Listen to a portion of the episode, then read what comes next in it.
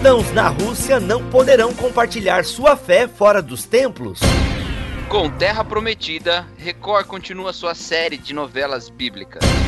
Igrejas ortodoxas se reúnem em Creta. E no amplificador falo sobre uma artista gospel que fez bastante barulho no último semestre, ganhando um Grammy e três Dove Awards.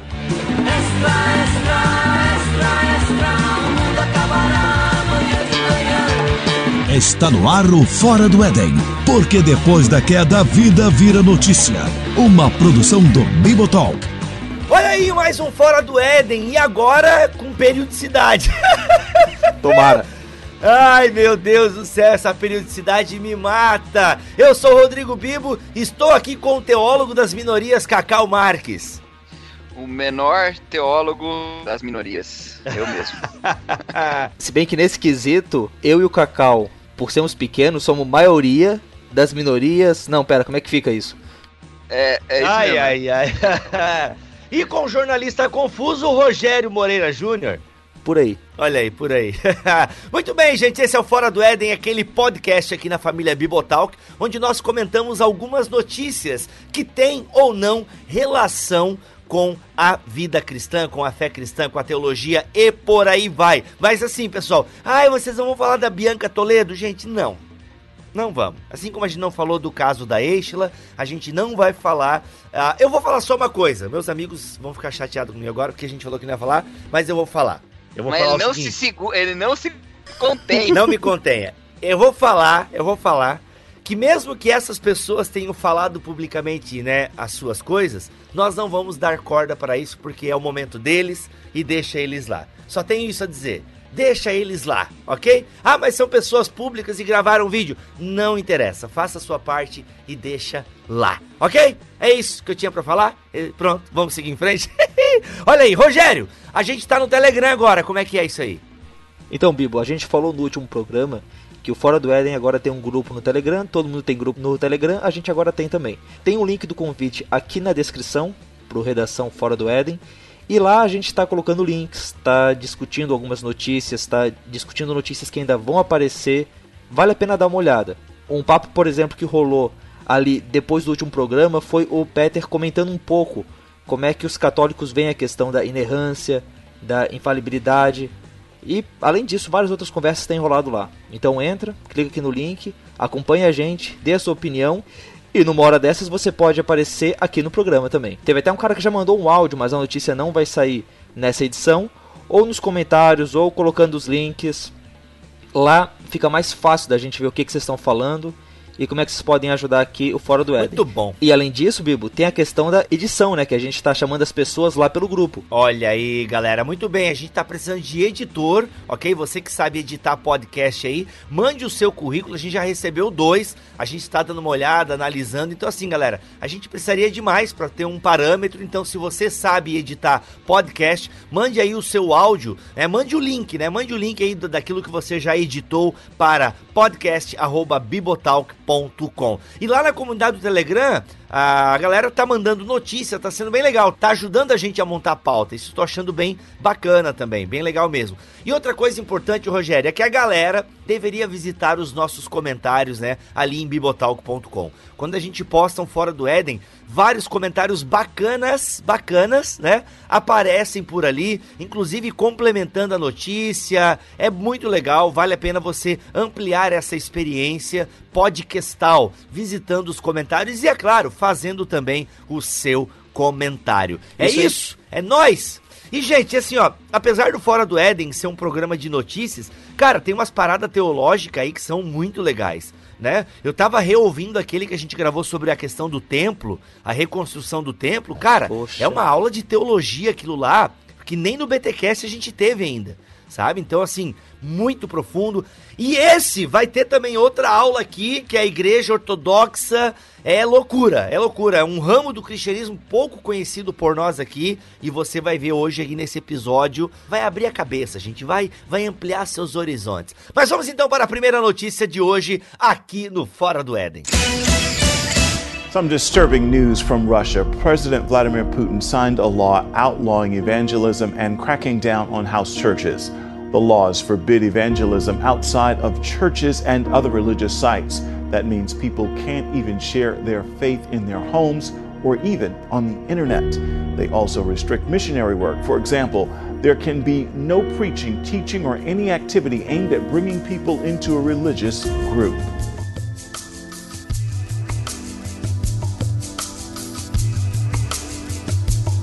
Para quem viveu ali pela década de 90 e nos anos 2000 dentro das igrejas, deve se lembrar de que a gente falava muito sobre a perseguição na Rússia, né? A União Soviética, os comunistas atacando os cristãos. Mas, né, com a queda da cortina de ferro, isso aliviou um pouco, embora uma notícia que saiu esses dias faz a gente se lembrar desse tempo e faz a gente temer que os irmãos lá da Rússia possam passar por algo parecido. No dia 8 de julho, o presidente Putin votou a lei antiterrorismo na Rússia. É, diante de tudo isso que a gente tem visto na Europa sobre os terroristas, sobre os atentados, a Rússia fez a sua lei para tentar impedir isso. Mas é uma lei do jeito parecido com o que aconteceu nos Estados Unidos depois do 11 de setembro, que pega muitos direitos civis das pessoas. Gravação de ligações, os programas que usam criptografia tem que ter uma chave para o governo poder descriptografar as mensagens. E um dos pontos que mais nos atinge é que fica proibido o evangelismo, fica proibido que as pessoas compartilhem a sua fé fora de igrejas. Hum, hum, hum, e isso parece que vai atacar principalmente a população que não é ortodoxa russa, por alguns comentários que eu vi em alguns sites. O que seria 4,1% da população da Rússia entre católico, protestantes e outros ramos do cristianismo. Essa proibição, Cacau, Bibo, ouvinte, fica até para mandar e-mail para eventos. Caraca. Sabe quando você vai no Facebook e compartilha a imagem do evento da igreja, da festa junina da igreja, se é que pode festa junina? Essa tu quis provocar, né? Que não pode, rapaz. Na Rússia não pode. Mas o que é que não pode? A festa junina? Agora, agora é outro tema aqui, é outro tema. É brincadeira, é brincadeira. Tá, peraí, mas ah, isso é um ponto. Porque é uma ferramenta do Facebook, então nem isso a galera vai poder usar, será? O lance é, você não pode compartilhar por meios online a eventos religiosos. Ou não, chamar cara, as pessoas, assim? ou evangelizar as pessoas, ou tentar é, mudar a fé delas pela internet. Isso só pode ser feito nos templos e nos terrenos das igrejas. Inclusive, nas casas isso não pode ser feito. Se o seu amigo vem na sua casa e resolve perguntar para você sobre a sua fé, você tem que pegar ele, colocar no carro, levar até o lugar da igreja. E se você é uma pessoa registrada no governo com autorização para fazer o evangelismo, aí você fala. Caraca. Cara. O diretor de uma associação de igrejas protestantes da Rússia, ele mandou uma carta para o presidente que ele fala o seguinte: a obrigação de cada crente em ter uma permissão especial para compartilhar sua fé assim como entregar literatura religiosa e materiais fora dos templos, não é apenas absurda e ofensiva, mas também cria bases para a perseguição em massa para os crentes que violarem essas regras. A história soviética mostrou quantas pessoas de diferentes fés foram perseguidas por compartilharem a palavra de Deus. Essa lei nos traz de volta este passado vergonhoso. Caramba, cara, por que será que ele criou essa lei aí, cara? Essa lei foi criada porque para todas, todas as religiões, digamos assim. Então, Isso. digamos, muçulmano também não vai poder. Exatamente. Será que é pensando em quem que eles estão fazendo isso? Eu acho que tem essa pegada. Porque assim, é. Vamos colocar em perspectiva. Quando a gente fala que os cristãos, os protestantes, os católicos, pelas notícias que eu vi, esses são os grupos mais afetados, não vão poder compartilhar, a gente está falando de 4,1% da população. Uhum. Então não é como uhum. se no país todo, grandes grupos uh, que, né, como é aqui no Brasil, fossem impedidos de propagar sua fé. De certo uhum. modo, para a visão do governo, uh, são minorias religiosas.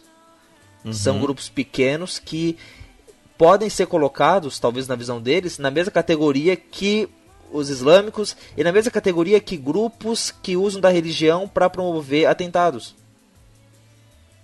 Caraca, velho. O, o problema, na minha opinião, é que a gente fala palavras muito bonitas e só leva elas até metade, né? Por exemplo, diversidade. Diversidade é uma palavra muito bonita que está em voga e a gente fala e tal, mas a gente usa ela só sempre para o tipo de diversidade que a gente está disposto a tolerar. então, aí esse, vai criando esse problema. Recentemente eu vi, ouvi um podcast sensacional do Braincast sobre futebol. Incrível, assim, sabe? Para quem gosta de futebol, é apaixonante. Falando de, de futebol e marketing, eles meteram a boca num monte de coisa que, que fazem, de restrições e tal. Só que aí quando chegaram para falar sobre as pessoas expressarem a sua fé na religião, algo oh, no, no futebol, que é algo que a FIFA luta contra bastante, eles lá da bancada, pelo, que pelo menos dois deles são ateus, eu não sei, o terceiro eram três que estavam lá, é, eles disseram, não, mas religião não pode mesmo expressar. Porque hum. tem gente que morre por causa disso. Ô, meu amigo, tem gente que morre por causa de todo tipo de manifestação, não é só de religião, inclusive de, pro, de manifestação sexual também, de preferência sexual. E a uhum. gente acha que é um avanço da diversidade que as pessoas livremente expressar sua, sua orientação sexual. Ok, eu concordo, é, é de fato um avanço. Mas por que não também expressar o que ela acredita, né? Justamente. Então, a gente tá, tá chegando num ponto em que tem um tipo de diversidade que é promovida e um tipo de diversidade que não pode ser promovida, sabe? E eu acho que isso é um passo para trás. É, é um passo para trás quando você limita que o pensamento possa ser livremente debatido, sabe? Porque no final o evangelismo, a conversa é essa, não é? Isso não é terrorismo, né, cara? Isso é você poder conversar, é você poder falar. Eu entendo as razões históricas de vários países europeus de quererem limitar isso, porque já teve situações extremistas, tal, igual o Milho já até falou uma vez sobre isso na França, tal, que tem essas raízes históricas e tal. Mas ainda assim, a gente precisa, do ponto de vista da própria liberdade dos nossos, a gente valorizar isso. Então, se a gente fala de respeito à diversidade religiosa, que a gente fala mesmo, a gente tá falando de respeito à diversidade de todas as religiões, sabe? Precisa de leis que coíbam a intolerância religiosa? Com certeza, mas essas leis não são as que transformam é, uma ação estatal a, a intolerância para com todas as religiões. Senão você Então, vamos fazer o seguinte: tem um problema de intolerância, então vamos ser intolerante com todas as religiões. Então só pode ser a não religião. Isso aí Caraca. é um problema muito sério, né, cara? Então, eu acho que é um passo para trás fortíssimo aí, não, ainda que a gente entenda o mundo que a gente viva, que a gente vive, é um passo para trás muito perigoso. Tipo, os cristãos agora realmente eles estão, é... cara, evangelismo acabou. Agora as famílias vão ter que se reproduzir para crescer a igreja, né? é, se bem que a gente pode fazer evangelismo e a gente também faz bem mal feito, né? Mas tudo bem, isso é uma outra discussão. Outra coisa, aí, tem, aí eu quero que você, ouvinte, brasileiro que mora no Brasil, nesse lugar lindo, maravilhoso, você se transporte agora mentalmente para a Rússia. E agora, o que você faz? É, põe um casaco, que deve ser frio. Então. se bem que agora tá no verão lá. Mas o, o importante é o cristão não recuar em face da perseguição, cara. Agora é começar a estudar primeiro a Pedro lá, e é isso aí, ela é, Exatamente, exatamente. Sim, sim. Porque, cara, se a, a questão é essa, essas leis só pegam, de fato, assim, né? Se a gente deixar ela passar sem prender ninguém. Agora, uhum. se ele tiver que prender 300, 400, 500 cristãos por mês por causa de compartilhar o evangelho, ele vai ter que pensar essa lei, entendeu? É. Então, é essa resistência que a gente tem que fazer. A gente não, né? Nossos queridos irmãos russos. Nós, brasileiros, temos que orar por eles, para Deus dar coragem e força para isso acontecer. E quem sabe isso não, não cria uma, um, um tiro pela culatra aí, e os cristãos passam a compartilhar mais ainda o evangelho, né? É, pode, pode ser, pode ter o um efeito reverso, né? Tomara. A Bíblia já nos diz que perseguição virá, e virá, e virá aqui também. E quando vier é. aqui, que nós sejamos preparados para ser presos, entendeu? Então, querido ouvinte, quando você vê aquele seu amiguinho dizendo que a gente sofre perseguição aqui no Brasil, ou até mesmo você pensando que pensa isso e tal, ok, você tem todo o direito, mas nós aqui discordamos violentamente de você. Porque, cara, isso sim, cara, é uma perseguição religiosa. Isso sim, sabe? Porque é. Por exemplo, é, lá não poderia ter o Bibotalk, então? Se eu entendi direito, Rogério. Pois é. Como é que fica essa questão aí, né? Não sei como ficariam os websites. Ou talvez os websites sejam como as igrejas. Agora estamos aqui, gente, na área da especulação. E se alguém manja de lei russa aí, dá um toque para nós. A lei falava de prédios e de lugares. Ah, tá. Ela até falava, por exemplo, que você podia pregar em casas, desde que fosse uma Uhum. casa pertencente à igreja. Sim. Se fosse uma casa de uma família, não pode ter pregação, não pode ter esse compartilhamento de fé ali. Mas aí tu falou que, no caso, até convite pela internet, ou eu, eu ouvi errado? Não, é isso aí, é isso aí. A lei vai também na internet. O que eu não sei é se a ação de você compartilhar de você convidar entra no mesmo na mesma categoria de manter um site que fica lá estático, teoricamente. Tá, então fica a dúvida aí. Realmente eu- eu- é uma lei, cara, bem complicada, né? Ah, aí agora até o Cacau falando isso, começo a me perguntar se essa lei viesse pro Brasil, assim, né, pensando agora no Brasil, o quanto eu seria afetado por ela, sabe? tipo, se não envolvesse a internet. Se envolvesse a internet, ok, seríamos bem afetados, mas é, o quanto de ações públicas a gente faz? Agora aqui um momento assim, é, Aqui na minha cidade eu vejo algumas ações evangelísticas ah, em praças e tal. E eu confesso que eu acho elas bem ineficazes, assim. Ah, pelas que eu já acompanhei mais de perto, assim. Por exemplo, eu já vi evangelizações feitas em praça pública.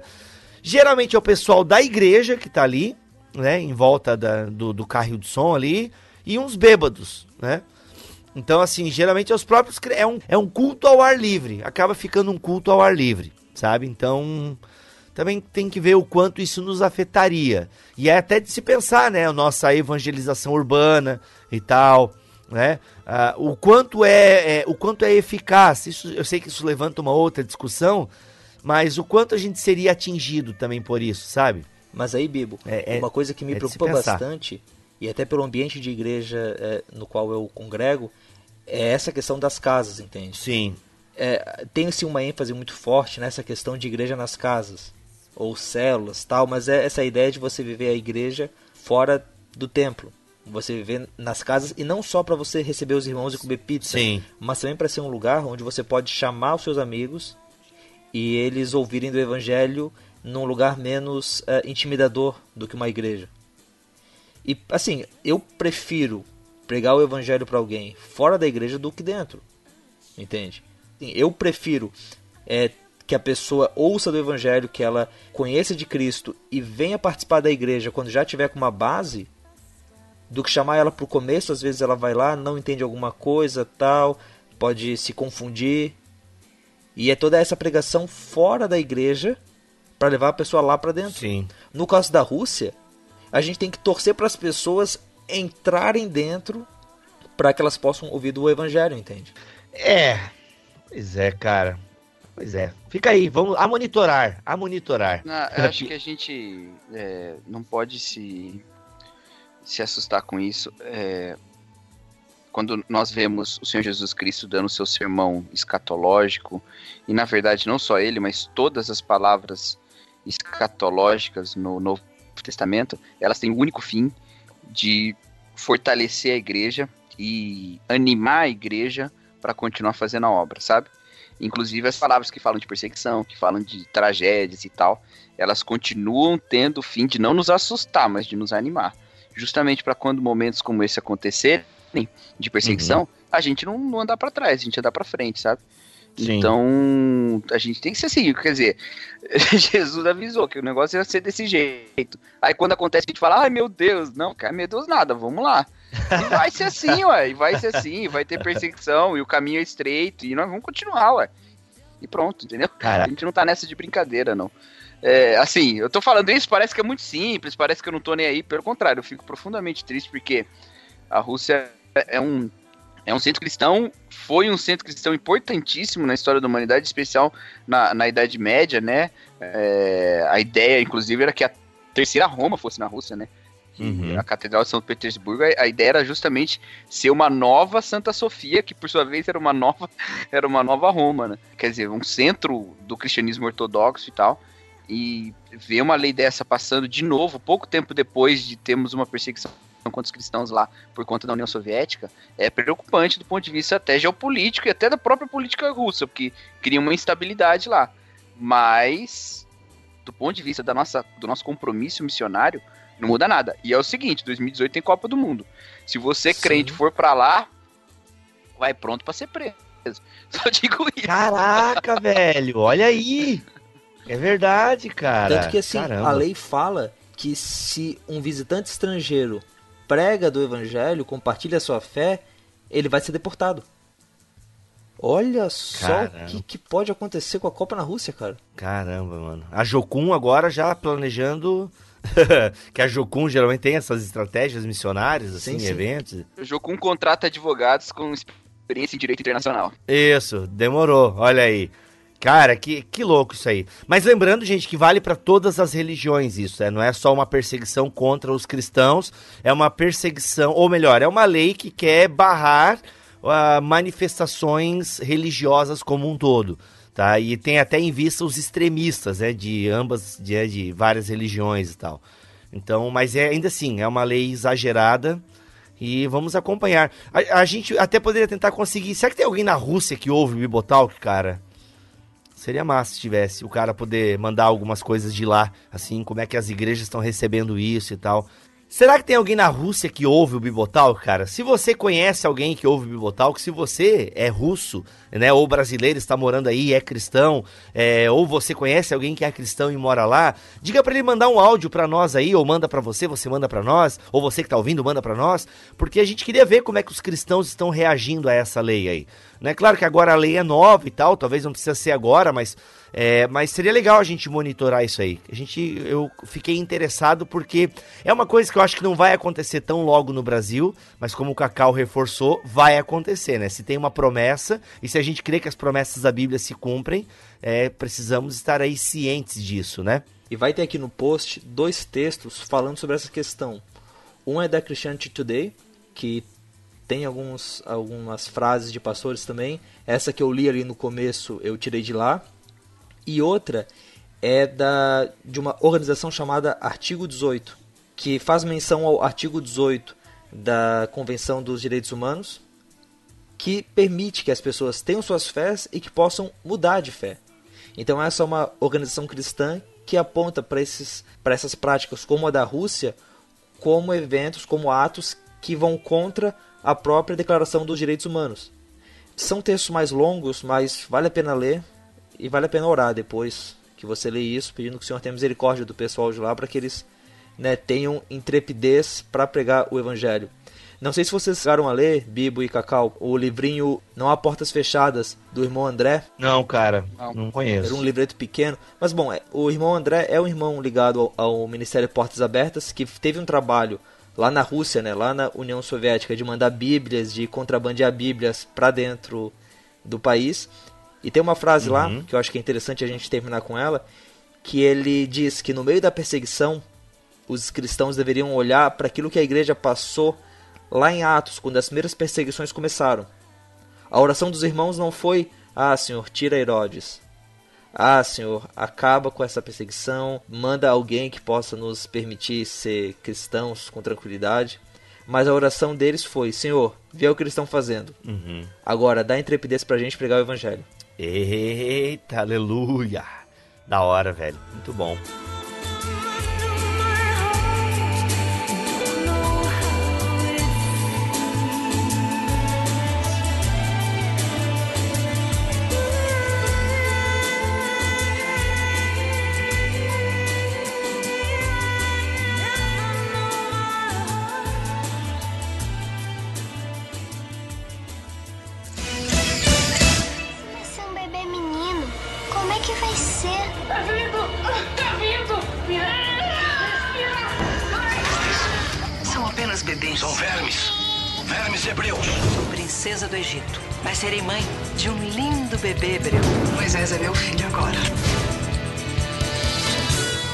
Certo modo, é quase um clichê falar que o crente não vê novela. Tem até aquela história antiga de que os crentes colocavam a TV dentro do guarda-roupa para quando receber visita em casa ninguém vê que tinha TV ali. Acontece que no ano passado a Record trouxe aí uma novela que, olha, deve ter feito algumas pessoas morderem a língua ou pelo menos repensarem se novela é uma coisa tão ruim na sua essência assim.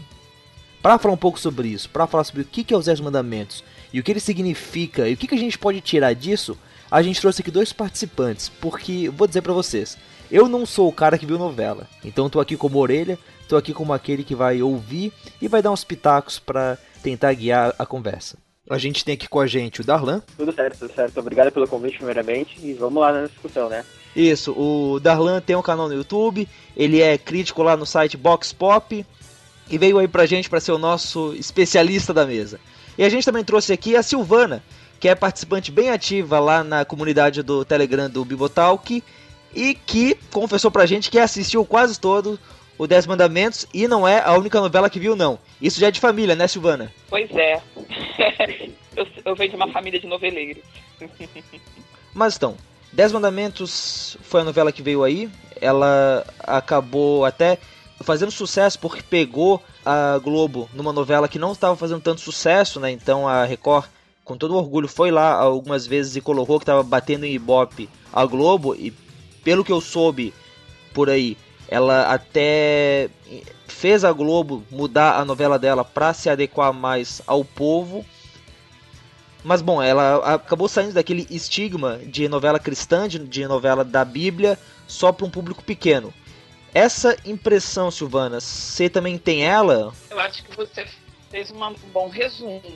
Primeiro porque um dos motivos da novela Dez Mandamentos ter feito sucesso é justamente o declínio da Globo no horário naquele momento. E Dez Mandamentos, segundo até o, o Boni, eles fizeram matéria numa revista, não vou me lembrar qual, o Boni, que já está até meio aposentado, né, falou que a, o segredo de Dez Mandamentos é que tinha roteiro. Diferente da novela da Globo, que na época ele estava criticando Babilônia que era uma novela muito confusa. Então, Dez Mandamentos tinha a receita de um folhetim clássico, assim, protagonista, antagonista, um conflito, uma história, valores e pronto. Isso aí é suficiente para você ter um mínimo de né, captura do público. Com relação assim ao pessoal, os cristãos estarem assistindo mais, eu acho que crente sempre viu novela, é o que você falou. A diferença era se declarava ou não que vê, entendeu? Eu tenho um primo que eu fui visitar há uns dois anos, ele é pastor, e ele já estava criticando novela na época, falando. Mas assim, as pessoas assistem novela, já assistiam da cultura brasileira, cultura popular mesmo, pessoas assistem novela, às vezes deixam a TV ligada, nem estão entendendo o que está acontecendo totalmente, mas estão lá ligados naquilo.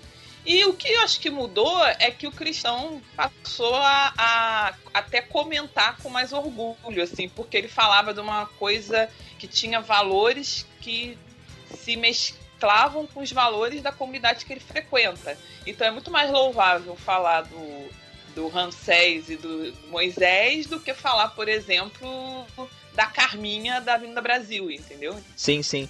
E Darlan, até que ponto você acha que ela ter uma, uma temática cristã foi um fator decisivo para aumentar o público dela. Ou vamos colocar isso de outra forma. Você acha que os evangélicos é que fizeram o Ibope de Dez Mandamentos ser alto? Ou era algo que todo mundo assistia, independente da linha religiosa? Eu acho que na questão de ser o público apenas evangélico, isso é um erro em falar. Como estavam comentando antes, a questão do que existir roteiro em Dez Mandamentos, isso é visível. Os Dez Mandamentos, ele segue uma linha, vamos dizer assim, que ele tem uma, algo que até o cinema utiliza bastante, que é a história da jornada do herói. Que é o quê? A jornada do herói é aquela história clássica, onde vários filmes tem, que nem Star Wars, tem uh, Harry Potter, enfim. Eu acho que a jornada do herói acaba criando empatia. E nós estamos vivendo num momento no Brasil aonde tinha que ter a necessidade de ter um conteúdo desse a Globo já tinha vindo com a novela, enfim, com o tempo tá acabando se tornando um gênero desgastante, né? E os Dez Mandamentos acabou trazendo algo novo pro público. Né? Até porque a Babilônia, que estava naquele momento, tá, foi bastante criticada. E os Dez Mandamentos, eles acabaram ressaltando uns valores. Isso acabou chamando a atenção pro público. Né? E eu, eu acho que isso também acabou dando o sucesso deles. Não, então, a sua ideia é que os valores dos mandamentos e o fato dela apostar em algumas técnicas narrativas acabou fazendo com que ela fosse boa para todo mundo, inclusive para os evangélicos. Isso, porque assim, ó, o que, que é a pegada que a Globo tava vindo? É aquela história de novela realista, né? Sim, ah, sim. vamos mostrar o realismo do dia a dia, daí mostra bastante violência. Só que tem que ver que o entretenimento ele serve para quê? Para as pessoas saírem do teu dia a dia, da sua rotina. Então eu como telespectador não quero ver o realismo, já basta o realismo da minha vida. Eu acho que os Dez Mandamentos trouxe essa fantasia e essa esperança. Eu acho que isso é, é bem a, a, temática que a novela trouxe. Eu acho que isso que acabou dando o sucesso dela. Muita gente que eu conheço parou de ver novela na Globo alegando assim: ah, só tem maldade, só tem gente fazendo coisa ruim. E é necessário uma alternância realmente. Você tem que ter um antagonismo, assim, mostrar o valor das coisas boas também, senão o mundo fica muito é, desgraçado para quem está sentado vendo a novela. Eu acho que é esse também que é o ponto. E a Viviane de Oliveira, ela conseguiu pegar assim a, a temática do Moisés, que é uma história que já foi filmada, fotografada e colocada no cinema 300 milhões de vezes e tornar como algo com uma roupagem brasileira, cheia de recheio e levar a jornada do herói realmente de uma forma que o brasileiro se identificou também. Eu acho que isso também foi legal. Porque ficou uma coisa. Não ficou uma coisa hollywoodiana, digamos assim. Essa é a minha impressão de espectadora da novela. Isso é realmente. Por que, que eu acho que o público acabou se identificando? Existia na questão manifestações contra a questão política do país, enfim, o povo está sendo oprimido. E o que, que a novela trazia? Trazia essa temática. Né? Um povo uh, massacrado, uh, com um governante totalmente tirano. Então acho que isso acabou tornando. Bah, olha, existe um personagem que não é. Claro, não é a mesma coisa, mas que eu me identifico. Entendeu? Eu acho que o entretenimento tem que trazer isso, identificação do público. Isso que a Globo estava realmente perdendo e está perdendo até hoje por, por bater na mesma tecla de querer mostrar o realismo, mostrar muitas coisas que às vezes, sabe, o público acaba meio que dizendo assim, não, não quero mais ver isso. Então eu acho que foi isso que acabou levando o sucesso dos Dez Mandamentos. E é curioso porque quando você compara a Babilônia com Dez Mandamentos, de um lado você tem ali a novela que tinha um casal de lésbicas idosas, e que foi uma coisa que eu vi algumas pessoas, poxa, cara, olha só, com suas críticas em relação a isso. E bem nessa linha é, realista, né? Porque é uma coisa que você, é, principalmente nas novelas das oito, eu que não sou um cara que assiste novela, consigo perceber isso pelas propagandas e pelo que o pessoal fala, indo na linha bem do real e de discutir temas que estão aí acontecendo. E do outro, o Moisés, ah, o Ramsés, uma história bíblica, fica muito contrastante, não? Essa diferença entre os dois. Mas assim, falando da Record, vocês chegaram a assistir as produções mais antigas delas, como Mutantes, por exemplo? Cara, Mutantes eu lembro que eu assisti um pouco de Mutantes, sim. Eu não, eu não Mutantes eu não acompanhei a novela, não, mas eu lembro mais ou menos da história. Assim, é, era uma outra tentativa da Record, né? A Record, desde que ela começou a fazer novela novamente, ela vem tentado em, alguns, em algumas áreas, assim. Eu acho que ela tentou novela de época com a Escravizaura. Aí eu acho que ela depois tentou assim, ah, vou fazer uma coisa estilo série, vou fazer mutantes. Eu acho que a Record. Aí agora vai fazer a novela bíblica. Então acho que eles estão sempre tentando fazer uma coisa que não seja cópia exata da Globo. Mutantes eu lembro. É, é um pouco diferente, né? A, a visão que eles tiveram na época do Mutante da de agora, na minha opinião, assim. Eu vejo Mutantes como uma tentativa da Record, uma tentativa de eles começarem a iniciar esse ramo que eles estão hoje, né? Na verdade, os Mutantes, na verdade, foi um tiro, entendeu, assim, no escuro.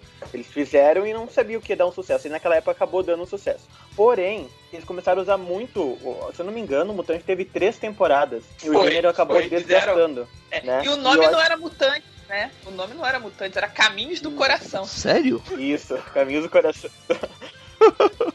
Mas é curioso porque, novamente, eu não sou o cara que assiste novela, mas ficava uma impressão muito maluca de você tá assistindo alguma coisa, tá assistindo um Todo Mundo Odeia o Chris, e aí passar propaganda dos mutantes com aquele visual que, né, aquela maquiagem que poxa, cara, tipo. É muito trash aquilo. É, era pra ser um X-Men, só que.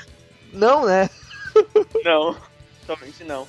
E E a Record, eu acho que a partir desse momento que eles fizeram os Mutantes, que eles viram a oportunidade, talvez, de fazer uma novela bíblica, né? Porque eles viram que havia um público que estava procurando algo diferente. E naquele tempo, vamos ser bem sinceros, a gente não tinha o que a gente tem hoje, que nem o Netflix, nós temos a questão de séries, enfim. Então, era necessário trazer algo novo e o público estava querendo algo novo. Então foi a part... eu acredito que a partir dos Mutantes que houve esse ápice da Rede Record investir em produções maiores. Foi aí que eles começaram a pensar, ah, que tal explorar um público diferente que é novelas bíblicas. Eu acho que eu vejo Mutantes como um, um grande fator importante para a Record investir em outras áreas. Aham, aham, interessante. Eu acho que o que tem em comum aí é, é a fuga da realidade, que é o que você falou no ponto anterior, né? Os mutantes, como você falou, era uma coisa muito doida que fazia você fugir totalmente da realidade. Mas o, o, pano de fundo, na época falava de clonagem, de clínica de reprodução assistida. Eu lembro que tinha essa temática. O herói era um policial federal. Então eu, eu, eu acho que, ao mesmo tempo que fugia da realidade, tinha alguns elementos que as pessoas também se identificavam. Não era uma coisa totalmente fora do que você vê no dia a dia. E realmente, era muito trash. Eu lembro disso. Tinha uma ilha cheia de monstrinhos. Era um negócio muito doido. Não, e assim, trash por trash, a gente já teve algumas novelas da, da Globo também que foram numa linha assim. Mas é. eu acho que o que foi curioso na nos Mutantes da Record foi essa tentativa, isso que eles fizeram, de fazer algo diferente, fazer uma coisa meio ficção científica e meio que se levar a sério. Pelo menos, como eu falei, nas propagandas, dava essa impressão de que, cara, eles estão fazendo isso e estão fazendo mesmo, cara. Sim. Ah, é verdade. Tinham atores até ex-globais de peso, né? Não era uma novela com atores conhecidos. E uma coisa que eu vejo na. Enfim, uma coisa que eu vejo na Record uh, é que eles pegam algo que estava no ápice e transformam aquilo num produto deles. Naquele tempo, se não me engano, estava o início da, da série Hero. Sim, sim, sim, sim. Coisa assim, que tava um, um ápice enorme. E eles acabaram, vamos assim, utilizando disso para criar o produto deles, né? Até a questão de novelas bíblicas, eu não sei se vocês, enfim, sabem, mas o, o produto uh, que tem a temática bíblica ultimamente tem crescido demais. Assim, questão de cinema, em produções, enfim, é, tá sendo um mercado muito amplo ultimamente. Né? Só que a gente não vê isso no Brasil, mas lá fora é um produto assim que está bastante sendo desenvolvido e bastante investido. Talvez eu também acho que tem esse lado também da Rede Record de olhar para a questão de um produto que eles vêm investir e ter resultado, entendeu? Também existe isso. Aí pegando nisso que você falou, Darlan, realmente a gente vê esse aumento de produções que acabam ou sendo bíblicas ou até focando num público cristão e diria mais evangélico. Esse ano, por exemplo, a gente teve o Ressurreição e o Jovem Messias saindo. E eu não sei se estreia esse ano ou é no ano que vem o Ben-Hur. Isso para não falar que no ano passado a gente teve Noé e o Deuses e Reis, que também fala sobre Moisés. Então tem realmente tido esse movimento lá fora de ir atrás do público cristão. Voltando para aquilo que eu falei no começo, por muito tempo, quando a gente falava de produtos para cristãos, a gente né, falava de filmes em que o Desafiando Gigantes era o melhor, o mais bem produzido. Sim. Porque as, as alternativas a eles, cara, eram aqueles filmes, os filmes apocalípticos, ou um Deixados para Trás, que era um pouquinho bem produzido, mas ainda assim meio zoado. Então, é, havia muito produto feito para cristãos com baixa qualidade de produção né? E eu acredito até com baixa qualidade de roteiro também. Até questão de filmes, como tinha falado, eles puxavam mais para uma linha mais alta ajuda, nem tanto cristão. Eles colocavam a temática bíblica no meio, mas a intenção parece que era mais alta ajuda, né, do que uma temática bíblica em si. Sim, sim, sim. É, é a lição de moral, né? O, o, a, o filme com a lição de O filme para passar no, no debate do grupo de adolescentes da igreja. Os filmes estavam todos nessa linha. Eu acho que a produção melhorou nos últimos anos. A gente começou a ter filmes mais preocupados com o roteiro, com a produção, e que não eram filmes assim tão catequistas. Porque, por exemplo, é, eu lembro que quando eu pegava filme para ver filme cristão, entretenimento cristão, eram coisas muito assim que no final tinham que dar uma lição de moral como se fosse um sermão. O vilão se convertia. É, alguém se convertia, alguém parava e fazia um discurso para que aquilo ficasse como uma ideia do filme, sendo que a produção de cinema não necessariamente no final você vai ter uma lição tão bem mostrada. É, e, e, eu acho que a Record também começou a, focar no bíblico porque eles começaram a perceber que havia um buraco né, na, no entretenimento brasileiro que não estava sendo ocupado. A, a Globo é, sempre fez novelas espíritas. Se você olhar há 20 anos, eles fazem, ou até mais. Novelas com temática espírita, novelas com é, temática voltada para a religião, sempre, é, com alguns personagens de religião afro. Você vai ver vários programas nessa linha. Mas o bíblico é pouco explorado. Eles não pegaram isso. Então a Record também se ocupou de um nicho que estava desocupado e que estava sendo também usado em outros lugares. Eles aproveitaram né, a oportunidade. Foram inteligentes. Tá, mas assim, falando então como cristãos, como é que vocês veem essa adaptação dos Dez Mandamentos, tanto nas duas temporadas quanto no filme? Foi algo, como se disse Silvana, catequista? Foi algo de catequese? Como é que vocês veem isso? Bem, vou falar como espectadora, né? Depois vou deixar o perito fazer análise acadêmica. A, a história do Moisés, a saga dele, em si, né? Ela não é uma saga muito conhecida. Em geral, a pessoa que vai ver a história, ela já sabe mais ou menos, né? Que Moisés liberta o povo, enfrenta um faraó, tem dez pragas, liberta um povo, tem a abertura do Mar Vermelho e eles vão para a Terra Prometida. As pessoas em geral já sabem. É, a, como a história foi montada, a história tinha valores, assim, não era uma história tão catequizante assim, na minha opinião. O que eu achei interessante é que alguns a Vivian de Oliveira ela demonstrou assim ter feito um estudo bem aprofundado assim tanto dos costumes de Israel quanto dos costumes egípcios, quanto assim da teologia bíblica. Ela, ela cometeu poucos deslizes assim. Os escritores da novela nesse sentido tem pouca coisa a comentar. Inclusive, amigos meus assistiam a novela, iam para a Bíblia conferir e viam que as coisas estavam indo na coerência. A amigos cristãos ou amigos. Não, amigos cristãos. Cristãos. É, eu, agora eu acho assim, toda novela, a, a, novela é uma faca de dois gumes, né? Você tem sempre os prós e os contras. Em termos de catequismo, eu não achei a novela tão catequizante, não.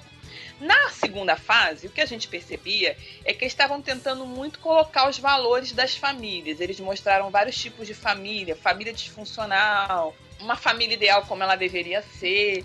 Eles falaram muito dessas questões sobre fé e família. Isso eles falavam muito. Mas, por exemplo, a novela em momento nenhum mencionou nada sobre promessas futuras de Israel, é, sobre escatologia, nada disso. A novela é uma temática básica e seguindo uma cronologia histórica.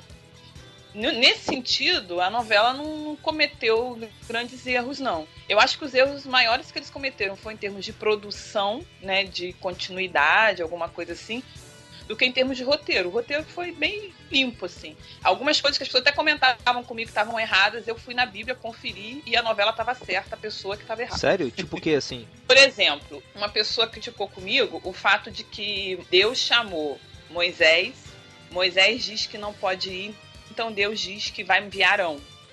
Então iria Arão e Moisés falarem com faraó, e então quem se dirigiria ao faraó seria sempre o Arão e não Moisés. A pessoa criticou comigo porque na novela rola esse embate Moisés-Faraó. É bem forte.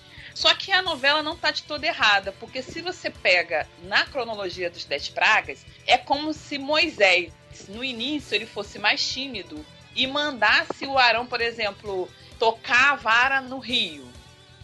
Depois Arão é, levanta o pó para aparecerem os bichos. Só que com o tempo, a Bíblia mostra sempre o faraó chamando Moisés. O faraó se dirigindo a Moisés. Então, na verdade, é, o embate rolou ali entre Moisés e Faraó. E o Arão como se fosse o, o, um dos auxiliares ali na história. O, muito a parte de ação, né? Quando era para tocar o rio, para virar sangue, quando era para atrair os animais, quando era para levantar uma vara, era muito Arão. Mas e, e, e para se dirigir ao povo também de Israel era o Arão, mas o, o embate realmente rola entre Moisés e Faraó. Lendo a história no Êxodo, eu não vi incoerência nisso, entendeu? E foi uma crítica que me falaram: ah, a novela tá errada. Eu falei, cara, a Vivian de Oliveira não errou nisso. Ela mostrou, na verdade, como deve ter acontecido. Até porque o faraó, provavelmente, ele ia reconhecer muito mais o ex-príncipe que era foragido, mas era ex-príncipe, do que o escravo, que devia se vestir de escravo, ter cabelo de escravo, cara de escravo e etc, né? Pensando assim, era mais lógico. E, e, entra também a licença matúrgica, né? Ninguém é obrigado a seguir a cartilha 100%. Claro. Algumas coisas eles mudaram. Por exemplo, os casamentos. Eles fizeram os casamentos, eles mesmos falaram. Os casamentos vão ter flores, vão ter um vestido mais com um tom mais claro, como é um casamento contemporâneo. Eles vão fazer a cerimônia é, judaica clássica. Eu acho que o, o erro que talvez tenha sido cometido foi tentar prolongar as coisas sem um planejamento prévio. Eu acho que esse foi o maior erro da novela. Que aí começou a ficar um pouco incoerente. Ou alguns episódios que são difíceis de serem explicados, eles tiveram dificuldade de explicar na cronologia da novela. Porque, afinal de contas, a história não é fácil de você contar. Então, é fácil você contar a história do Moisés atravessando o Mar Vermelho. Mas a história, por exemplo, é do bezerro de ouro algumas pessoas que não são cristãs ou que têm pouco conhecimento da Bíblia podem fazer várias interpretações ali. Né, se Moisés foi autoritário ou não, né, Moisés quebrando as tábuas. É, algumas coisas são difíceis de explicar em uma novela. Eu acho que você pode escorregar um pouco. Mas a, a, a novela em si, em termos de roteiro, eles estavam mostraram uma pesquisa muito forte e coerência bíblica. Eu, eu vi pouca coisa incoerente. O único erro assim que eu achei que a novela cometeu foi no chamado de Moisés. Ele deveria ser mais hesitante, né? O Moisés de Êxodo, quando ele é chamado, é o Moisés que pede para não ir. E na história eles mostram o Moisés que aceita muito rápido assim a escolha, na minha opinião. Eu vejo assim, a questão da como ela mesma falou, o roteiro não teve nunca foi uh, ah, para esse lado. Né? A questão de adaptação deles foi muito, foi excelente, na verdade. Eles usaram os tópicos importantes que tem na história, enfim, da jornada da, de Moisés. E entre meio esses pontos, eles acabaram criando histórias de todos os personagens para até chegar a outro ponto. Eu acho que isso eles foram bastante inteligentes de fazer. Por exemplo, a questão da morte do, dos primogênitos, de repente eles criaram uma historinha até chegar a parte de que Moisés ia ser jogado no, no rio e ia ser encontrado pela princesa. Então acho que eles souberam lidar bem com o roteiro. E como ela falou, a questão de pesquisa, eles demoraram praticamente um ano a questão da produção deles. Então todos os atores foram preparados, todos os costumes eles foram estudados. Então há uma, um cuidado da própria emissora, enfim, na questão do produto deles. Né? Eles têm esse cuidado de fazer as coisas com excelência. Né? E uma coisa também que ela acabou falando é questão de que a Record, quando eles fazem algo e eles vê que dá sucesso, eles não sabem o momento de parar. Eles gastam esse produto até o final, né? Então eu acho assim, na minha opinião, eles deveriam parar pelo abrir os, o Mar Vermelho e deu. Depois ele não deveria continuar. Eu acho que eles acabam tornando algo que foi uma obra grandiosa, de, de repente o público acaba se esquecendo disso e acaba ficando uma coisa desgastante, maçante. Acho que eles deveriam cuidar mais desse lado, né? Não, sim, mas só pra entender a cronologia. Foi até o Mar Vermelho, ali acabou a primeira temporada, e aí depois teve a segunda até a Terra Prometida? Eles foram até o Bezerro de Ouro na primeira temporada. É, Moisés quebrando as tábuas, enfim, e quando ele subiu ao monte, quando ele desceu, ele acabou vendo o pessoal ali ó, adorando outros deuses, por isso que ele acreditava que Moisés havia morrido. Então, ele, quando ele chegou, ele acabou quebrando as tábuas e terminou por ali eu acho que entendeu? não tinha necessidade de eles continuarem depois do da questão do abrir do Mar Vermelho e dizem, até estava lendo umas pesquisas, que acabou caindo muita audiência, porque o que o povo, o povo procurava e ficavam, nossa, era a questão do Mar Vermelho. E depois não tinha mais história, e eles acabaram enrolando muito, acabaram criando conflitos que muitas vezes ficou uma coisa maçante, sabe?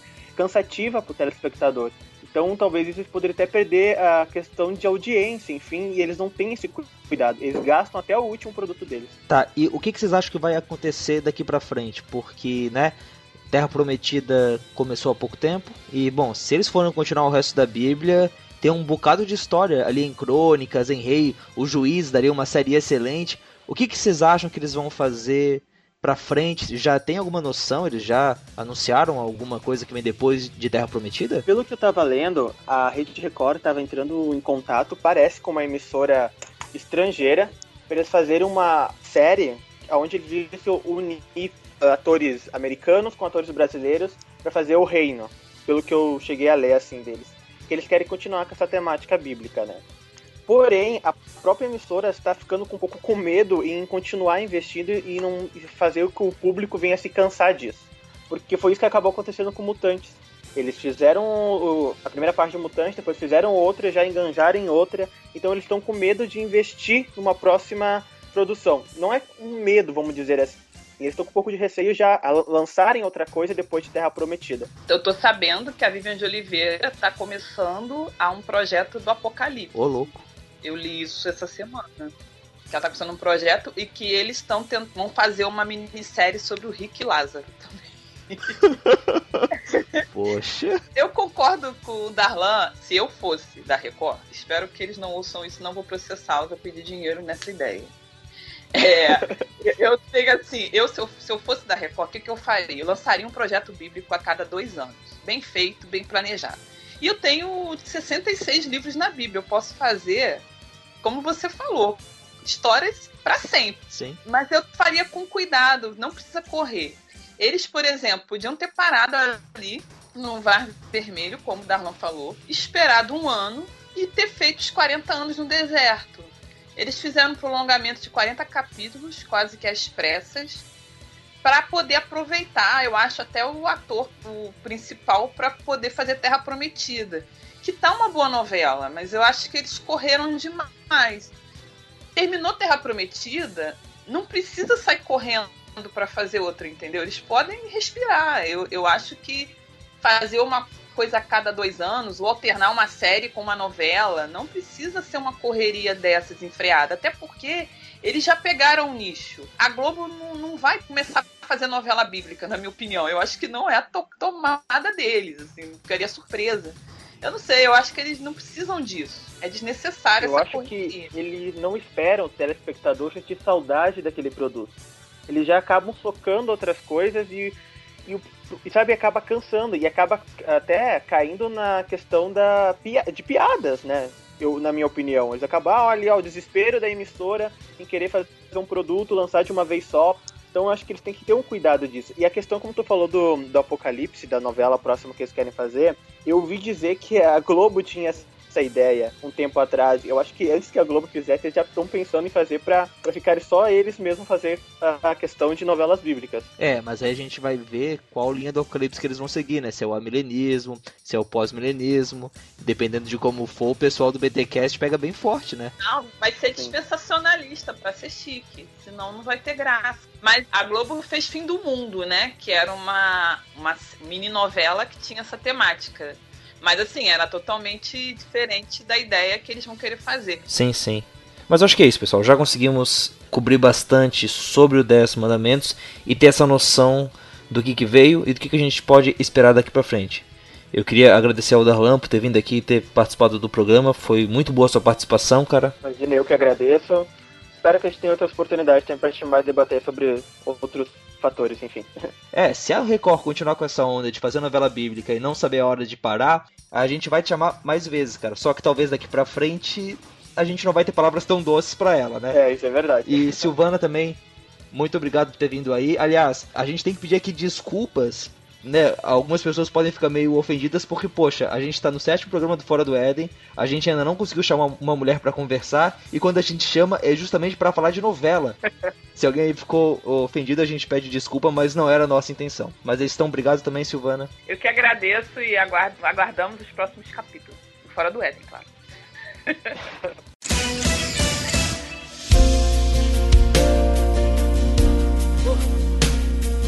Olá, meu nome é Abner Melanias e eu comando o podcast Contraponto, produzido e veiculado pelo bibotalk.com.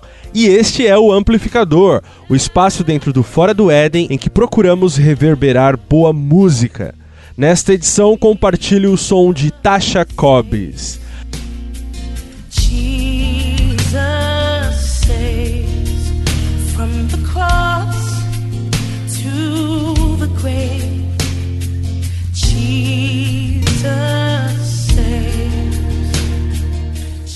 A artista de 35 anos possui algumas características um tanto raras em performers dentro do seu estilo musical. Um carisma absurdo, competência vocal e uma paixão pela excelência que muitos mimetizam, porém alguns poucos realmente possuem. Tasha Cobbs tomou de surpresa o gospel desde sua estreia com o álbum Grace, que ficou no topo das paradas por quase dois anos e acumulou vários Dove Awards. Neste álbum, Grace, na faixa de abertura Get Up, é nos apresentado Tasha e temos aquele som recriando a experiência de louvor e adoração americano ao vivo. Mantendo R&B e influências tradicionais, outra faixa super importante em sua carreira era a releitura de Break Ever Chain, um hit do louvor e adoração com uma pegada gospel raiz que só ela poderia fazer. Vale lembrar que Break Every Chain é uma composição original criada pelo Will Reagan da United Pursuit Band de 2009. E em 2011 o hit é trazido para um maior público pelo Jesus Culture. E no Brasil possui uma sofrível versão feita pela Soraya Moraes. Mas voltando a falar de Tasha, é com o álbum One Place Live que ela realmente se firma como uma das intérpretes mais importantes de sua geração. Falar de sua voz poderosa é quase um lugar comum, mas suas performances ao vivo é de deixar qualquer um de queixo caído. Duas músicas deste álbum explodiram. Jesus Saves é aquela balada simples que passaria desapercebida se não fosse a interpretação impecável de Tasha. E Fill Me Up é daquelas canções que foram criadas para ficar na cabeça da gente por dias e é quase impossível não ser tocado de alguma maneira pela forma como ela é trazida aos nossos ouvidos pela voz doce de Tasha num primeiro momento, depois naquele timbre rasgado e apaixonado de uma cantora negra americana. E para quem desconfia de uma voz produzida a la reality shows, peço para que confiram as performances ao vivo dela no YouTube e também na igreja Lakewood. Se você gosta de uma artista se entregando de verdade, suando para fazer a música acontecer, você precisa ouvir Tasha Cobbs. E para provar que existe um mundo invisível que não está ao nosso alcance quando tratamos de pessoas admiráveis como ela, recentemente a Tasha deu uma entrevista ao Christian Post em que relata a sua batalha contra a depressão. Embora ela liderasse os períodos de louvor em sua igreja, suas lutas com sentimentos de tristeza cresciam em espiral, se transformando em depressão. Diz ela: Eu poderia me levantar, cantar e assistir as pessoas entregues e sendo libertas, e ainda assim eu gostaria de ir para casa e ficar debaixo das cobertas com as cortinas fechadas, não comer, não saindo do meu quarto por dias. Depois de ter sido diagnosticada, Tasha lidera um movimento para que se fale mais sobre a questão de doenças mentais dentro das igrejas. Nossa cultura e igrejas em geral devem colocar um maior foco na depressão e nas pessoas que lutam com questões de saúde mental. Pelo que eu experimentei e também compartilho, é algo muito mais comum do que nós reconhecemos e estou disposta a ficar na linha de frente como uma líder em nossa cultura e falar sobre os problemas de saúde mental que a maioria tem ignorado. Fecha aspas. Bem, essa coragem de expor um problema tão sério e levando em consideração a potência da artista que Tasha é, me faz pensar no quanto devemos treinar nosso olhar e ouvidos para ir além do superficial. Muito bem, meu convite é que vocês ouçam a arte incrível de Tasha Cobbs e até a próxima.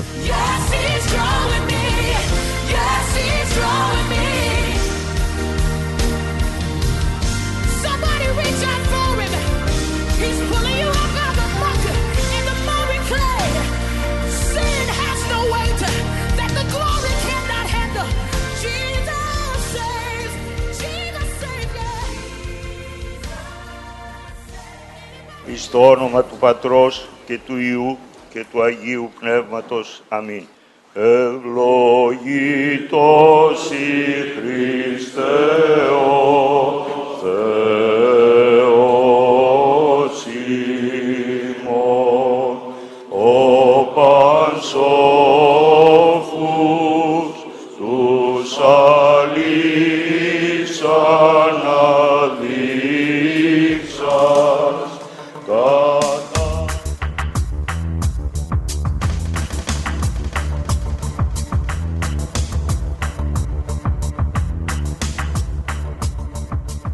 mês de junho aconteceu um concílio da Igreja Ortodoxa Oriental. Os 14 grupos que compõem esse ramo do cristianismo já estavam marcando essa reunião havia décadas, mas aconteceram algumas divergências e quatro patriarcas não participaram: o de Moscou, o de Antioquia, o da Bulgária e o da Geórgia. Eu sei que não é comum a gente ouvir notícias sobre essas igrejas do Oriente que já estão separadas do cristianismo do Ocidente há tanto tempo, desde 1054 depois de Cristo. Por isso, a gente aproveitou esse concílio para entrevistar o padre Gregório Teodoro, da Igreja Ortodoxa Antioquina em São Paulo.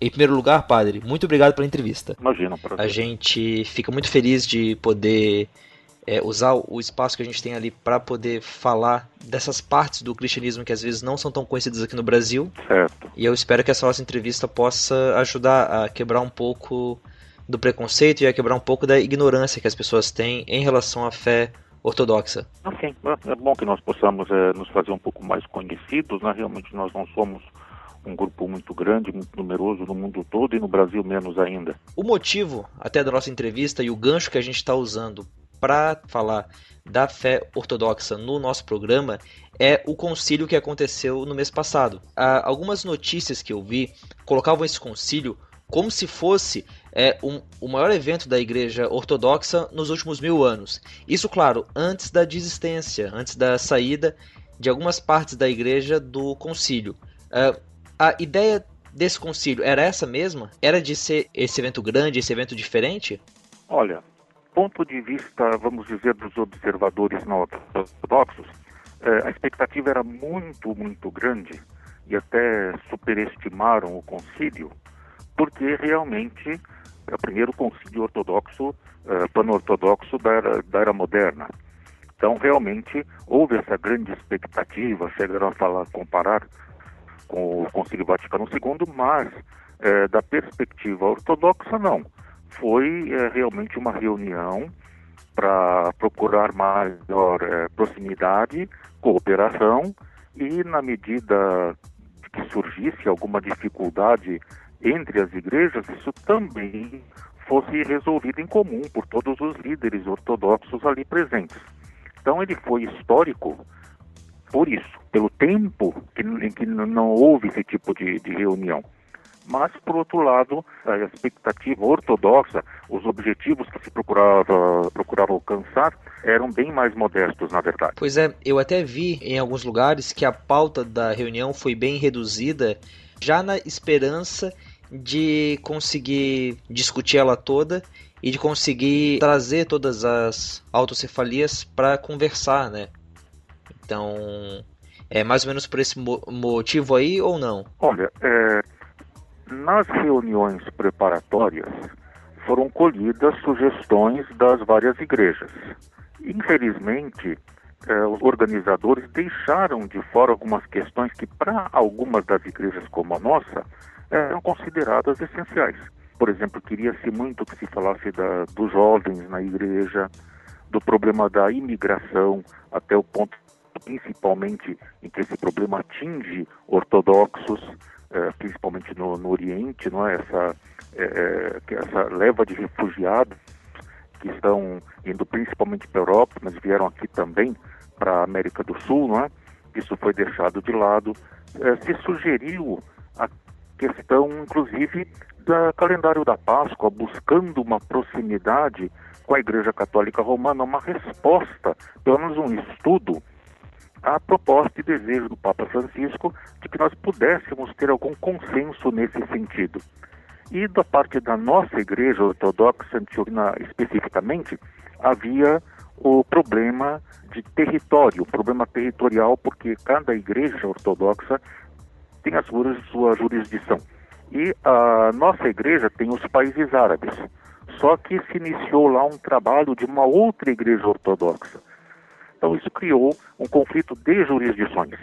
Infelizmente, se esperava que isso tudo pudesse ser visto antes do concílio para se chegar a um consenso e para que, uma vez em concílio, já reunidos, pudessem ter uma decisão em comum já paradas essas arestas, para que essas arestas não fossem resolvidas no concílio, até porque o objetivo do concílio não era esse. Sim, sim, entendo. O objetivo do concílio, no primeiro momento, não era tanto discutir, então era mais. Olha, é, a agenda do concílio, para satisfazer a todos, realmente foi muito reduzida. Então se chegou lá a, a um denominador comum que permitiu falar da questão do jejum nas várias partes do mundo, como ele é observado pelos ortodoxos, uh, da, do casamento, a legislação canônica a respeito do matrimônio, também as relações com as outras igrejas cristãs, né, aquilo que normalmente se chama ecumenismo. Então, e também ainda um outro ponto foi a questão da autonomia das igrejas, porque algumas igrejas ortodoxas se formam e então ficou a questão de como elas podem se tornar igrejas independentes, que não dependam de uma outra igreja ortodoxa. Então, qual é o caminho para subter essa autonomia e até uma autocefalia? Então, essa é uma questão realmente muito ligada à jurisdição de cada igreja. Entendo, entendo. Bom, dessa pequena pauta que o senhor apontou aí, eu vejo que tem dois assuntos que, pelo menos olhando de fora, parecem estar muito consoantes com algumas discussões que a igreja tem tido, tanto a igreja católica quanto a igreja protestante, né? Por exemplo, o casamento. Essa conversa sobre o casamento tem a ver com as mudanças, como a sociedade tem visto o casamento nas últimas décadas, ou é outra coisa? Olha, é, naturalmente houve uma discussão nesse sentido, não é?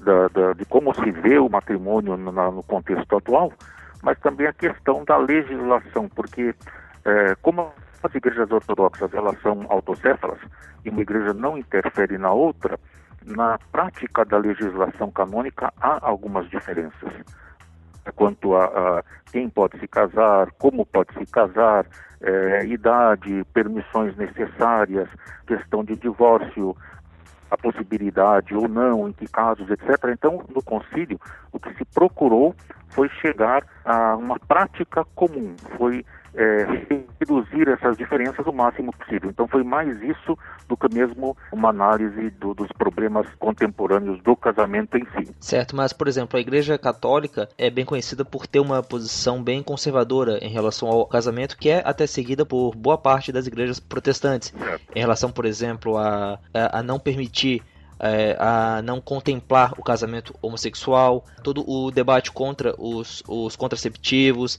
e até em relação ao divórcio, o que algumas igrejas acompanham e outras não.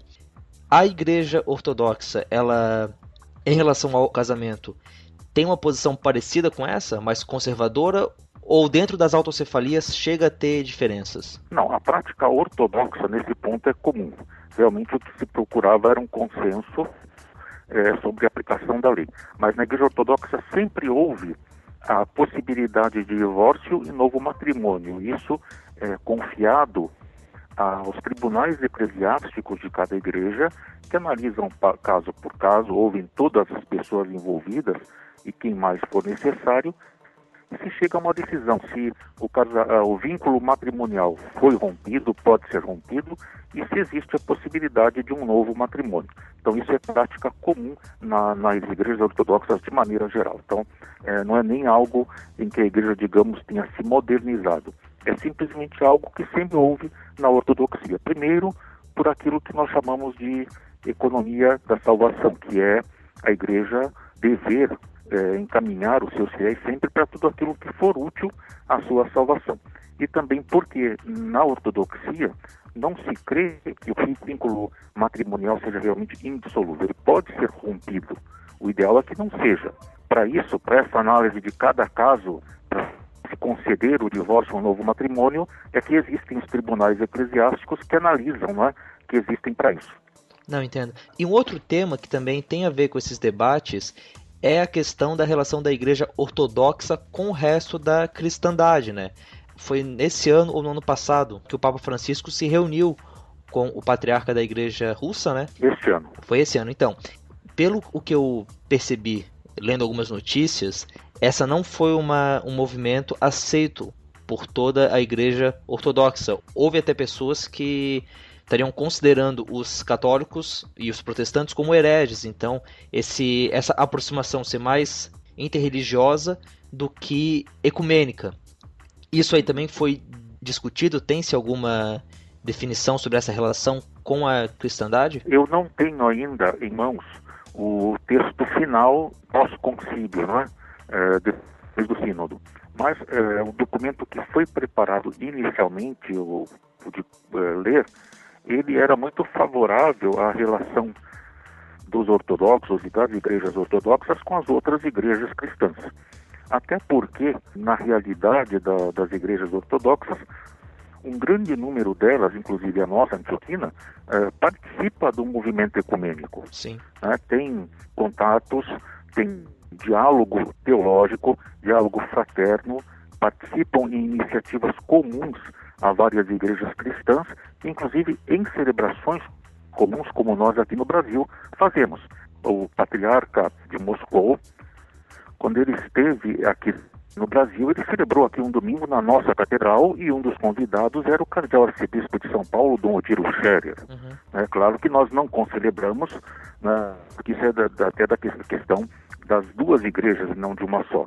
Mas ele estava presente e da parte do Patriarcado de Moscou nós sabemos que há uma participação no movimento ecumênico como da nossa e eu diria que infelizmente há movimentos localizados em algumas igrejas em algumas regiões por parte de religiosos mais conservadores que têm ainda uma visão do passado, das divisões, das diferenças teológicas. Então, para esses grupos, naturalmente, que são grupos tradicionalistas conservadores, é mais difícil se chegar a, a um ponto, não digo nem de convergência, mas a uma abertura maior para esse diálogo, para essa participação. Mas eu diria que, de uma maneira geral, eh, no âmbito mundial, a participação dos ortodoxos no movimento ecumênico de uma forma muito fraterna, sem essas restrições dos tradicionalistas, dos conservadores, essa participação, essa abertura é muito grande e tem dado frutos, inclusive aqui no Brasil. Mas então, falando um pouco sobre essa divisão e até naquilo que o senhor falou antes sobre as autocefalias, a separação da Igreja Ortodoxa da, na época, Igreja Católica, ela uh, aconteceu lá no ano de 1054, né? Isso.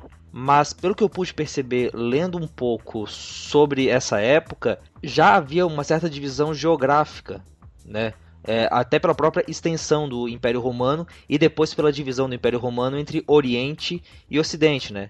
Eu queria que o senhor falasse um, um pouquinho sobre como é que foi esse cisma, se ele só aconteceu em 1054 ou não, e o que, que ele significou naquele momento. O que aconteceu ali, é, que se consumou no ano de 1054, não foi uma igreja se separando da outra. Na verdade, foi é, uma atitude de dois lados do cristianismo, até porque não existiria igreja ortodoxa nem igreja católica romana, mas uma só. Existia a igreja cristã no Oriente e a igreja cristã no Ocidente. Certo. E havia até se chegado a, a um consenso sobre a hierarquia de honra na igreja, que colocava o bispo de Roma como primus inter pares, o primeiro entre os iguais, então tinha um primado de honra, Logo em seguida vinha o patriarca de Constantinopla, capital do, do império, não é? é depois é, Alexandria, Jerusalém, Antioquia, na nossa igreja. É, aliás, em outra ordem até. Mas eram essas as igrejas, a chamada pentarquia. Então, o que houve em 1054 foi uma ruptura nessa igreja que era uma só. Agora, o que nós é, vemos no decorrer da história é que é, Oriente e Ocidente, naturalmente, sempre foram muito diferentes. E os atritos é, aconteceram ao longo dos tempos, por várias razões, por questões é, culturais, por questões políticas, é, por questões é, sociais. E então o Oriente e o Ocidente cristãos foram se distanciando cada vez mais. E a, esse desentendimento chegou a um, a um ponto em que é, acabou acontecendo uma ruptura no ano de 1054. Então foi um processo. E aí entraram é, várias questões. Do ponto de vista do doutrinário. O que mais falou foi a procissão do Espírito Santo, né, para os ortodoxos. Sim, sim. Apenas do Pai, como é, foi estabelecido no texto original do Credo Niceno, e o Ocidente, com o tempo, acabou adotando o credo com a interpolação feita eh, na Espanha no período visigótico. Então isso foi um fator a mais e havia também, pesou muito também no final, eh, a questão eh, de jurisdição do bispo de Roma, que estava tendo cada vez mais a autoridade real, a autoridade política no Ocidente, isso criou uma pretensão a um primado de jurisdição que não pode ser aceito porque nunca foi assim nas igrejas. O que uh, acontecia era a solução dos problemas comuns ao Oriente e Ocidente cristãos exatamente nos concílios ecumênicos e não uh, feita por uma pessoa só com autoridade máxima dentro da igreja. Então o governo sempre foi uh, colegiado, sempre houve essa conciliaridade né, e em, no Ocidente isso é, estava sendo deixado de lado com a ideia de uma monarquia que não foi aceita no Oriente. Sim, sim. É, pois é, tanto que é curioso ver que enquanto na Igreja Católica é muito claro ver o bispo de Roma, o Papa, como aquele que governa a igreja, uma característica bem forte da igreja ortodoxa é essa questão das autocefalias, né? Dessas várias comunidades Exatamente pelo que eu consigo entender, com uma certa independência entre si e que se reúnem nesses concílios para tomar as decisões que vão interferir em todas elas, né? Exatamente. É, as igrejas do Oriente ortodoxas elas mantiveram a forma colegiada de governo, porque isso nos vem é, até do Novo Testamento. Quem lê lá os Atos dos Apóstolos, no capítulo 15, vê que quando houve um problema na igreja ali, tão nascente, tão jovem, ainda nova, sobre os convertidos não judeus, é, o que os próprios apóstolos fizeram? Um concílio em Jerusalém. E o concílio é que tomou a decisão. Então a igreja quis simplesmente seguir o exemplo dos próprios apóstolos, é, que, que resolveram esse problema num concílio e não dando autoridade a um só, ou a um grupo dentro da igreja. E, é, infelizmente, isso não aconteceu. E, aliás, até essas divisões que há, às vezes, esses pontos de vista divergentes, posicionamentos diferentes dentre as igrejas ortodoxas, é o preço que nós pagamos exatamente por termos essa autocefalia, essa autonomia, essa possibilidade é, de cada igreja se governar sem gerência de outra. Então a ortodoxia, na verdade, é uma comunhão de igrejas com a mesma fé e com os mesmos ritos, com algumas variantes culturais. Sim. E assim, nessas autocefalias, algumas né, são bem antigas ali, como Constantinopla, é, Antioquia. Isso. Outras, né, a gente já vê a história caminhando, quando, por exemplo, tem a autocefalia de Moscou, quando o pessoal ali do Império Bizantino foi para a Rússia. Mas, no caso, o patriarca de Constantinopla tem a primazia, né? Ele é o primeiro entre os iguais dentro da igreja Isso. ortodoxa, né? É, exatamente. Quando houve a ruptura oficial em 1054, o primaz de honra era o bispo de Roma. E é, com essa ruptura, o título passou exatamente ao bispo da capital imperial, que é o patriarca de Constantinopla, que até hoje tem o primado de honra. Inclusive, para um concílio como este que foi realizado, ele que teria que convocar, então foi ele que convocou, porque é, é a função dele como primaz.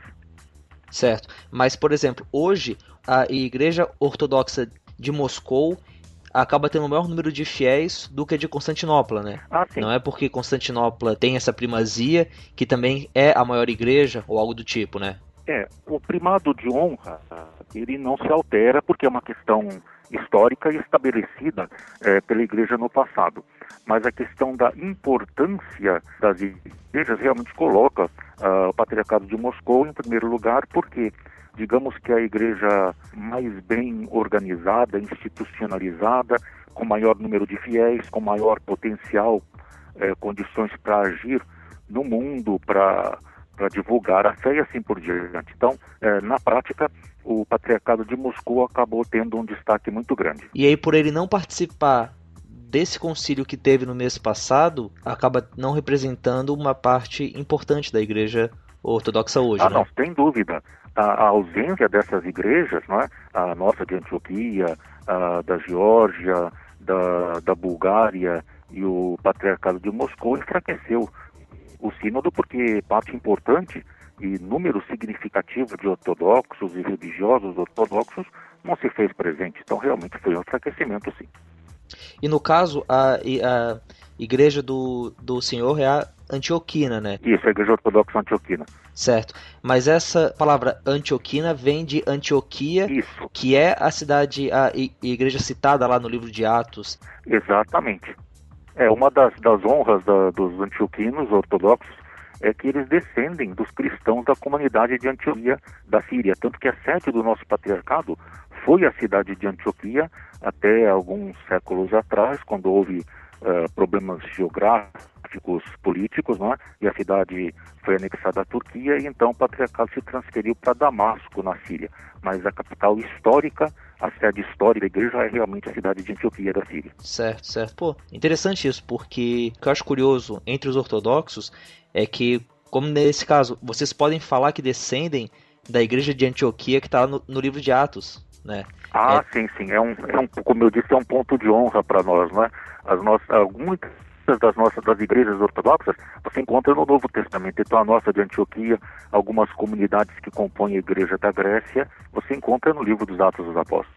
E por exemplo, padre, é, faz parte da jurisdição da igreja antioquina os cristãos ali, por exemplo, da área do Iraque, da Síria? É, o, uh, geralmente os que pertencem à nossa igreja são os cristãos árabes espalhados pelo mundo. Então aí nós temos realmente é, os vários países, a Síria, é, Líbano, outros países árabes e países fora do Oriente também. Não, sim, mas eu, eu pergunto isso porque nos últimos dois anos a gente tem visto com tristeza o quanto que o Estado Islâmico tem atacado cristãos na área do Oriente Médio e ainda que seja muito comum ouvir as pessoas falando que os, é, os cristãos estão sendo atacados, acho que às vezes falta para a gente perceber que alguns desses cristãos são ortodoxos, né? Ah, não, sem dúvida. É, eu diria até que na Síria, por exemplo, o grupo cristão mais afetado foi o ortodoxo antioquino, a nossa igreja. É, inclusive, há três anos, um arcebispo da nossa igreja é, lá da Síria, irmão do nosso atual patriarca, foi sequestrado e não se teve mais notícia. Então, realmente, a, o número de é, ortodoxos antioquinos presentes no Oriente Médio que é, imigraram, que sofreram perseguição, ainda estão sofrendo, eles são, são realmente filhos da nossa igreja. Isso afetou muito a nossa igreja. Certo. O senhor sabe se lá na cidade de Mossul tinha uma grande comunidade ortodoxa ou... É, o, no Iraque, de maneira geral, que há é, são cristãos é, siríacos, não do nosso patriarcado, e alguns que são do antigo patriarcado de Babilônia dos caldeus, que com o tempo acabou se unindo à igreja romana, hoje são católicos. É, da nossa igreja, não. Certo, entendo, entendo. Entre essas autocefalias, né, algumas mais antigas, outras que, pelo que percebi ali, é, foram surgindo depois na história, e tem até essas que, que o Patriarcado de Moscou reconhece como a da América, mas que outras comunidades não aceitam. A diferença entre essas autocefalias, padre, é uma diferença doutrinária ou é algo mais de governo mesmo? Uma diferença mais geográfica até? Não, sem dúvida é uma diferença é, na questão de jurisdição. Aliás, há dois tipos de igreja há as autocéfalas e há as autônomas. As autônomas, elas têm alguma dependência em relação a uma outra igreja ortodoxa, e esse é o caso, por exemplo, da igreja ortodoxa na América, que tem ligação ainda com o patriarcado de Moscou. Então, é isso que acontece em relação a algumas igrejas, elas continuam com alguma dependência de uma outra igreja. Também isso acontece com a igreja do Monte Sinai, que é, depende do Pecado de Jerusalém e alguns outros casos, algumas outras igrejas, mas a questão nunca de fé, somente de jurisdição. Quando a gente olha para os protestantes, por exemplo, a gente é muito dividido em relação à doutrina. É. Então você vai encontrar no meio dos protestantes várias interpretações, não tão diversas a, a ponto de deixar a fé mais na área de soteriologia, ah, uh, na área de tradição. Sim, sim. Essa diversidade é, é também acontece entre as igrejas ortodoxas? Não, não, de forma alguma. A fé é a mesma para todas as igrejas ortodoxas. O que muda é a jurisdição e alguns costumes até litúrgicos por causa da, da questão cultural, mas no geral é, a mesma liturgia, tanto que o, nós ortodoxos nas 14 igrejas podemos concelebrar sem problema nenhum, no mesmo altar, a mesma liturgia. A Bíblia que vocês usam, ela está mais parecida com a católica, com os deuterocanônicos, ou mais parecida com a, com a protestante? Olha, é, até por causa da influência grega, é, se tornou comum no, entre os cristãos ortodoxos a Septuaginta, que tem os livros é, que os judeus da diáspora é, traduziram e aceitaram, ao contrário dos judeus da Palestina. Então nós estamos mais para a versão da Septuaginta para a versão que a Igreja Católica adota. A Igreja Ortodoxa ela não tem uma versão própria e nem adota uma versão em especial, não é? Então é, não, não existe nada assim de muito próprio nesse sentido. Há algumas publicações né, de gráficas de editoras ligadas à Igreja Ortodoxa pelo mundo afora, mas não há a obrigatoriedade de uma versão. Por exemplo, aqui no Brasil, encontra-se Bíblia com uma tradução ortodoxa, como tem a Bíblia de Jerusalém dos católicos ou as Almeida protestante? Não, não, não há. Pode-se encontrar em inglês o texto do Novo Testamento com comentários, uma versão própria de estudo para os ortodoxos, mas em português não temos, não houve tradução. Certo, entendo.